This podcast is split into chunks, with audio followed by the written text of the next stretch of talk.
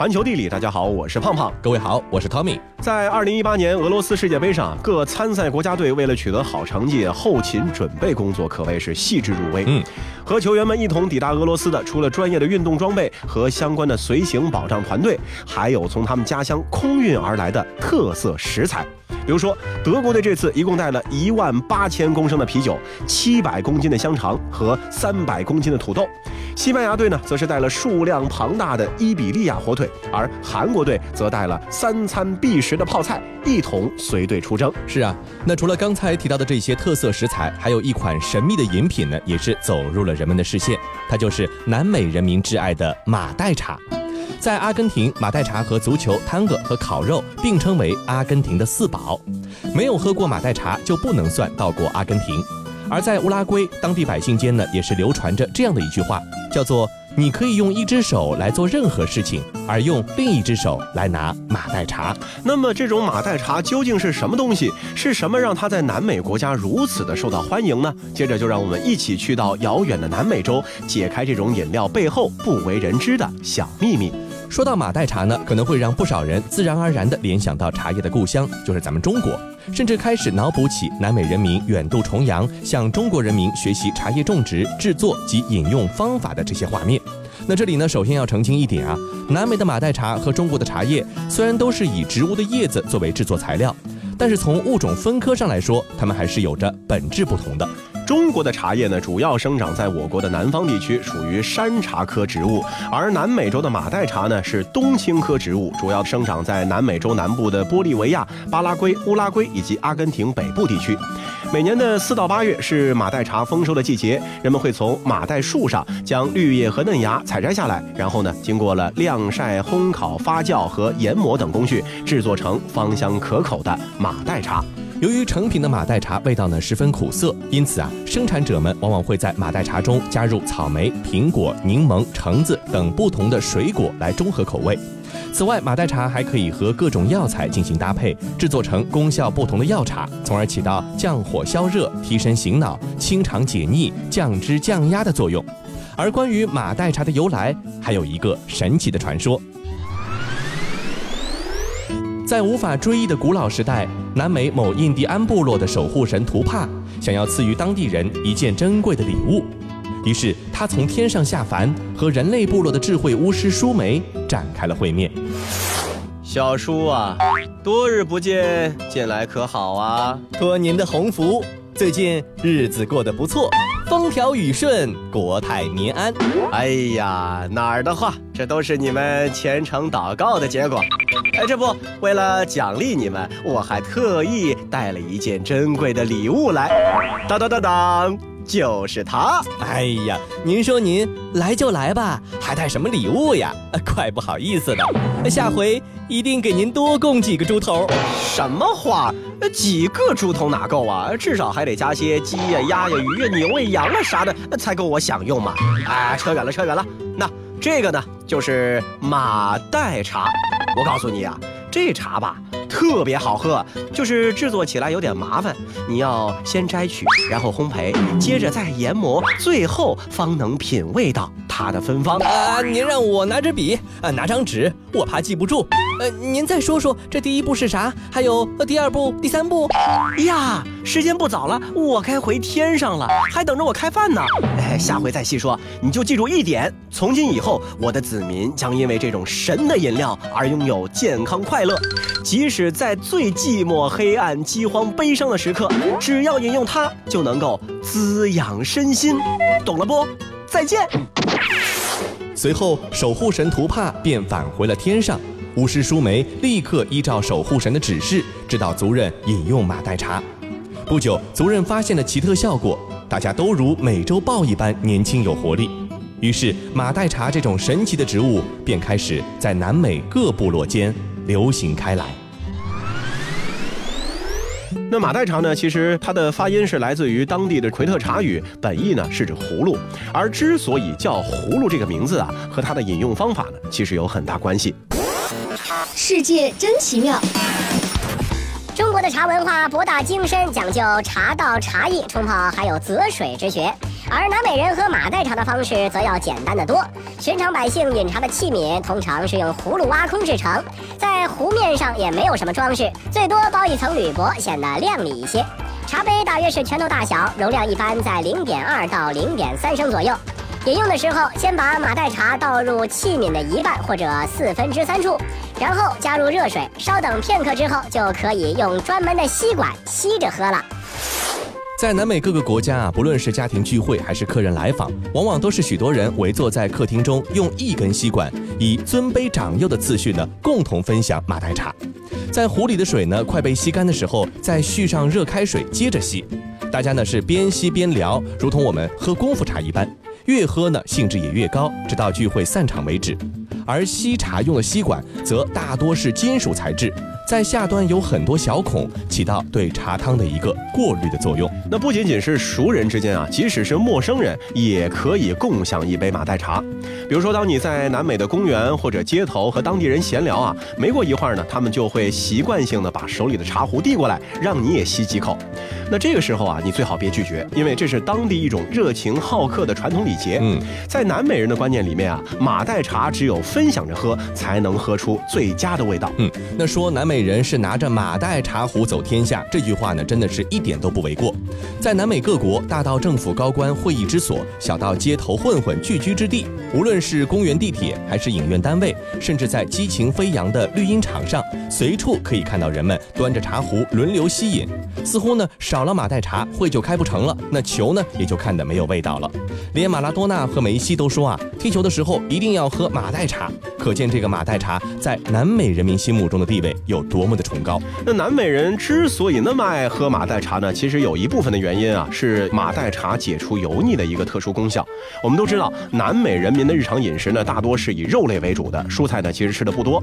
而马黛茶中大量的生物碱和丰富的维生素，不仅有助于将蛋白质转化成为糖类，加速营养吸收，更有助于血液循环，促进消化和新陈代谢的功效。所以说，在很多的南美国家，即使人们酷爱吃肉，也不会担心高血压，或多或少的就和喝马黛茶的习惯有关系。而且呢，不同口味的马黛茶也能够用来表达不同的情感。主人如果在马黛茶里面加糖，就表示友好；如果添加了苦味的东西，就表示冷淡。此外啊，如果你要想和一位南美姑娘交往，马黛茶呢也是传递感情的一个信号。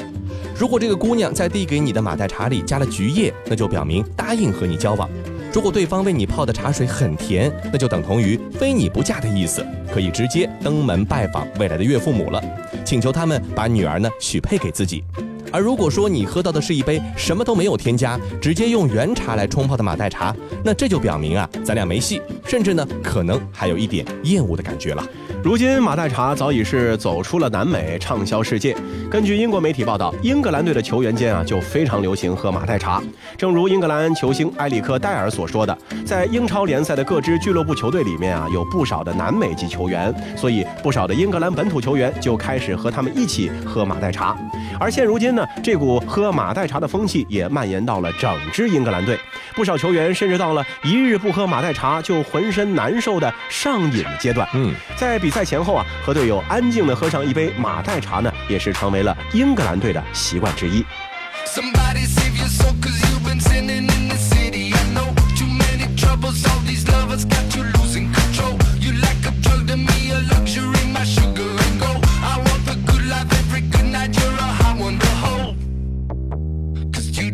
No. know.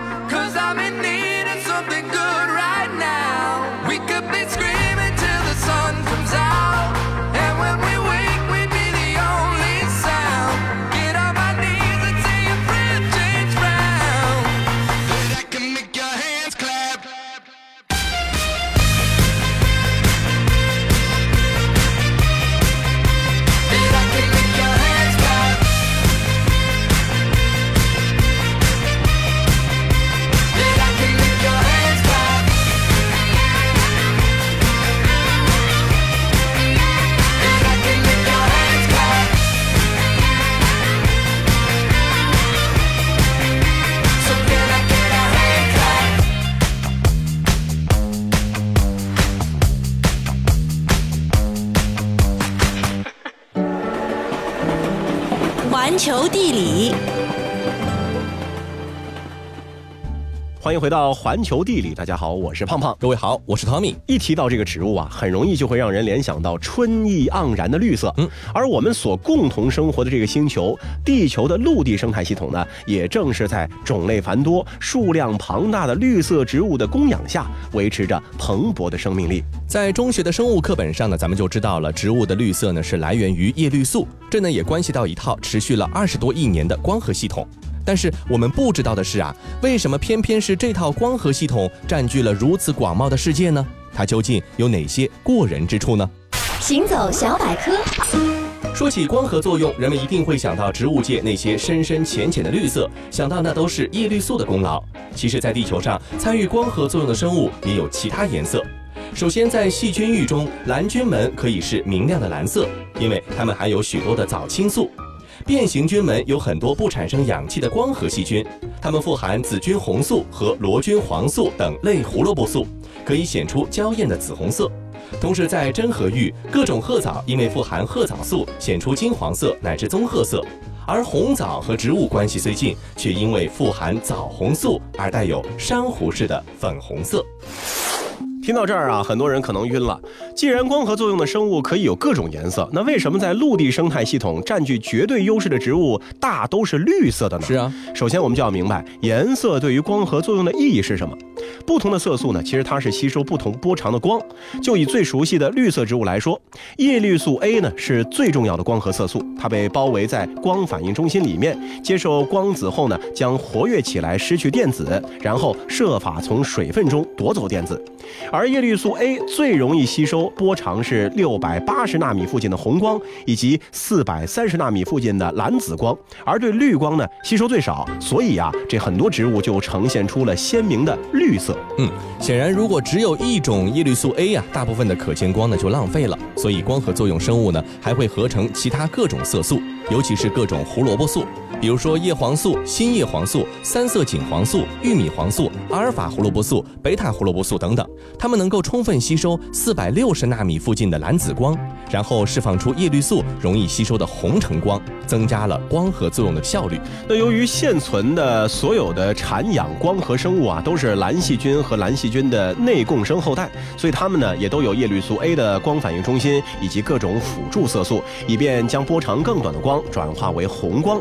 比如说我们常吃的海带属于褐藻，这是一类不等边毛虫，它们的褐藻素呢也是一种类胡萝卜素，但是专门吸收四百五十纳米到五百五十纳米的绿光，所以呢就表现出了黄褐色。那么植物为什么不像海带一样都能够制造吸收绿色的色素，提高光反应的效率呢？毕竟太阳光在五百纳米左右绿光波段的功率最大。那对于这个进化的结果呢，科学家们呢有着许多方向的解释。最直接的光反应呢，并不是光合作用的全部。植物能够制造多少有机物，更关键的是暗反应还原二氧化碳的效率。而其中第一步就是把二氧化碳给固定下来。因为这个二氧化碳在大气中的含量呢，实在是太少了，分子数连百分之零点零四都占不到。而固定二氧化碳的一种特定的酶，又是非常不争气的酶，催化效率呢，只有一般酶的百分之零点三左右，一秒钟只能够固定三分子的二氧化碳。那为了满足整个生态系统的消耗啊，全球光合生物们每秒就要合成一吨重的酶。那么它在植物叶片中呢，就可以达到了干重的百分之六十以上。可即便如此，暗反应的速度呢，仍然是远远低于光反应。而且对所有的植物来说，继续加快光反应不但没有任何意义，反而会累积过多的氧化剂，烧坏脆弱的反应链。所以啊，陆地上的植物不但舍弃了功率最高的绿光，一些幼嫩的组织还要累积花青素等抗氧化剂来保护自己。而对于水中的光合作用生物来说啊，大量的红光呢都被水分子吸收和散射掉了，蓝光和绿光就变得重要起来。所以它们呢合成了格外丰富的色素，以便吸收各自深度里最丰富的光。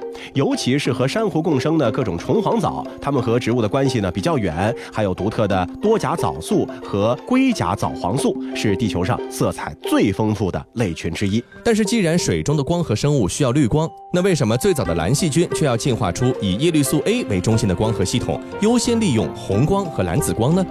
对于这个历史悬案啊，我们不妨参考一个最近提出的紫色地球假说。在细菌域和真核域之外，古菌域的嗜盐古菌也能够光合作用，它们光反应的核心呢，不是叶绿素 A，而是均视紫红质。我们的眼睛啊，就是用类似的视紫红质感光的。那这个假说认为啊，今天的视眼古菌呢，优先利用绿光，把许多的盐湖就染成了红色。那如果它们出现的比蓝细菌更早，就会把原始海洋染成同样的紫红色。蓝细菌的祖先因为出现的更晚，就只能优先利用视眼古菌抛弃的红光了。这也就是为什么现在的那么多植物都呈现出了绿色的颜色。是啊。那和绿色相比啊，在炎热的夏季，似乎呢蓝色是更受到人们的青睐的。不论是去马尔代夫晒个太阳浴，还是去帕劳潜水，又或者是去普吉岛冲浪。在夏天度假排行榜上，一定都会有很多热带海岛的位置。那有这样一座海岛，它呢具备游客少、环境好的基本品质，同时还兼有可爱迷人的火烈鸟、时髦复古的老爷车以及独一无二的沉船探险。它就是位于加勒比海南部小安地列斯群岛最西端的阿鲁巴岛。作为荷兰海外领地的它，以标志性的白色沙滩和蓝绿色的海水，成为了不少欧美游客的首选度假地之一。阿鲁巴岛呢有很多优质的海滩，无论你是想晒日光浴，还是想挑战水上运动，都能够一一满足你。毫不夸张地说啊，阿鲁巴的海滩呢，算得上是整个加勒比海岛中最美的海滩了。比如位于阿鲁巴岛西南海岸线的鹰滩，曾经被评为2017年世界最美海滩的第三名。绵延几公里的海岸线，白色柔软的沙滩，蓝绿的海水，让它呢成为了很多人拍结婚照的一个首选地了。值得一提的是啊，鹰滩同时呢也是海龟孵化的一个主要地点。早去守着的话，或许就能够见到大海龟在那里刨坑孵蛋的情景。一般来说啊，每年的八月呢是小海龟破壳的季节。如果运气足够好的话，你还可以看见成群结队的小海龟破壳而出，爬向沙滩，游向大海的经典场面。嗯。在阿鲁巴岛的整条西北的海岸线上呢，也是分布着很多优质沙滩的，而其中最有名的当属棕榈滩，它与鹰滩相连，占据了西边大约四分之一的长度，拥有着白色的沙滩、清澈的海水，无论风速多快，都一如往常平静的水面。岛上高档酒店全部坐落在这个海滩之上。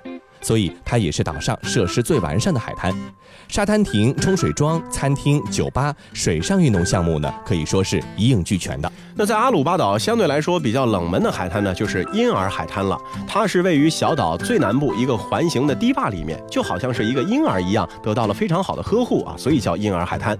海滩呢水浅而且很清，走出去二十米啊也不会没过腰。水面呢也是非常的平静，看上去啊就像是一个露天的大泳池，非常的。适合亲子游，也是一个看热带鱼的好地方。嗯，在阿鲁巴呢，尽情的放松和娱乐是最好的打开方式。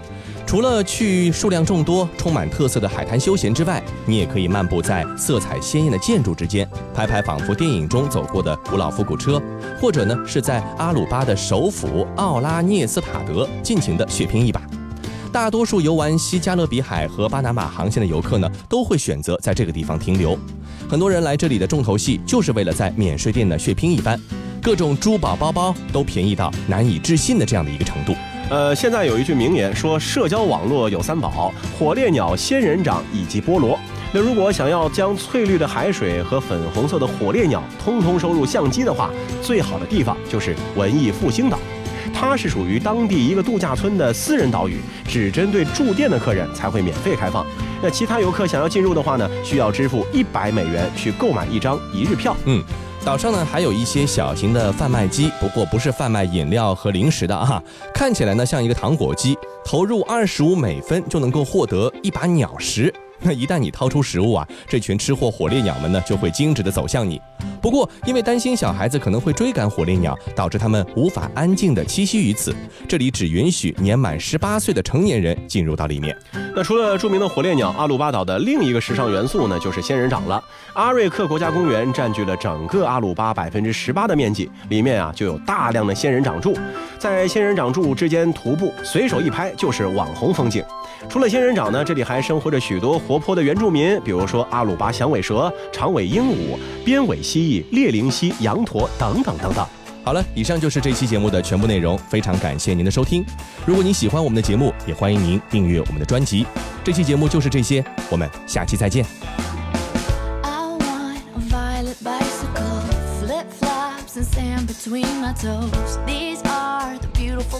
that off the shoulder dress, the one that the boys will not forget. Well, I want just a little bit more from a